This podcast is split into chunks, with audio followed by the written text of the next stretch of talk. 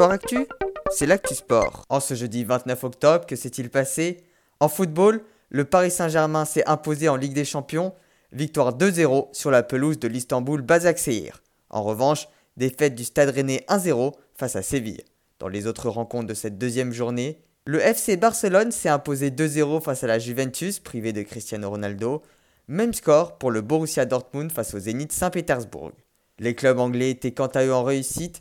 Victoire 4-0 de Chelsea face à Krasnodar et Manchester United s'est imposé 5-0 face au Red Bull Leipzig. Enfin, match nul 1-1 entre le Club Bruges et la Lazio Rome et match nul 2-2 entre Ferencvaros et le Dynamo Kiev.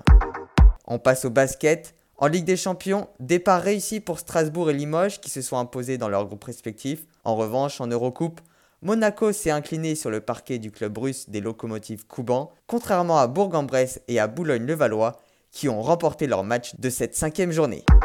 En cyclisme, 9 étape de la Vuelta entre Castrillo del Bal et Aguiar de Campo, Pascal Ackermann, le sprinter allemand de la Bora Hansgrohe, s'est imposé au sprint final après que Sam Bennett ait été déclassé.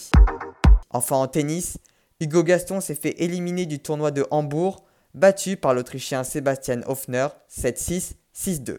Du côté du Kazakhstan, Adrien Manarino s'est qualifié pour les quarts de finale du tournoi de Nour-Sultan, contrairement à Benoît Paire, qui a perdu sa rencontre. Voilà pour les actualités du jour. À demain dans Sport Actu.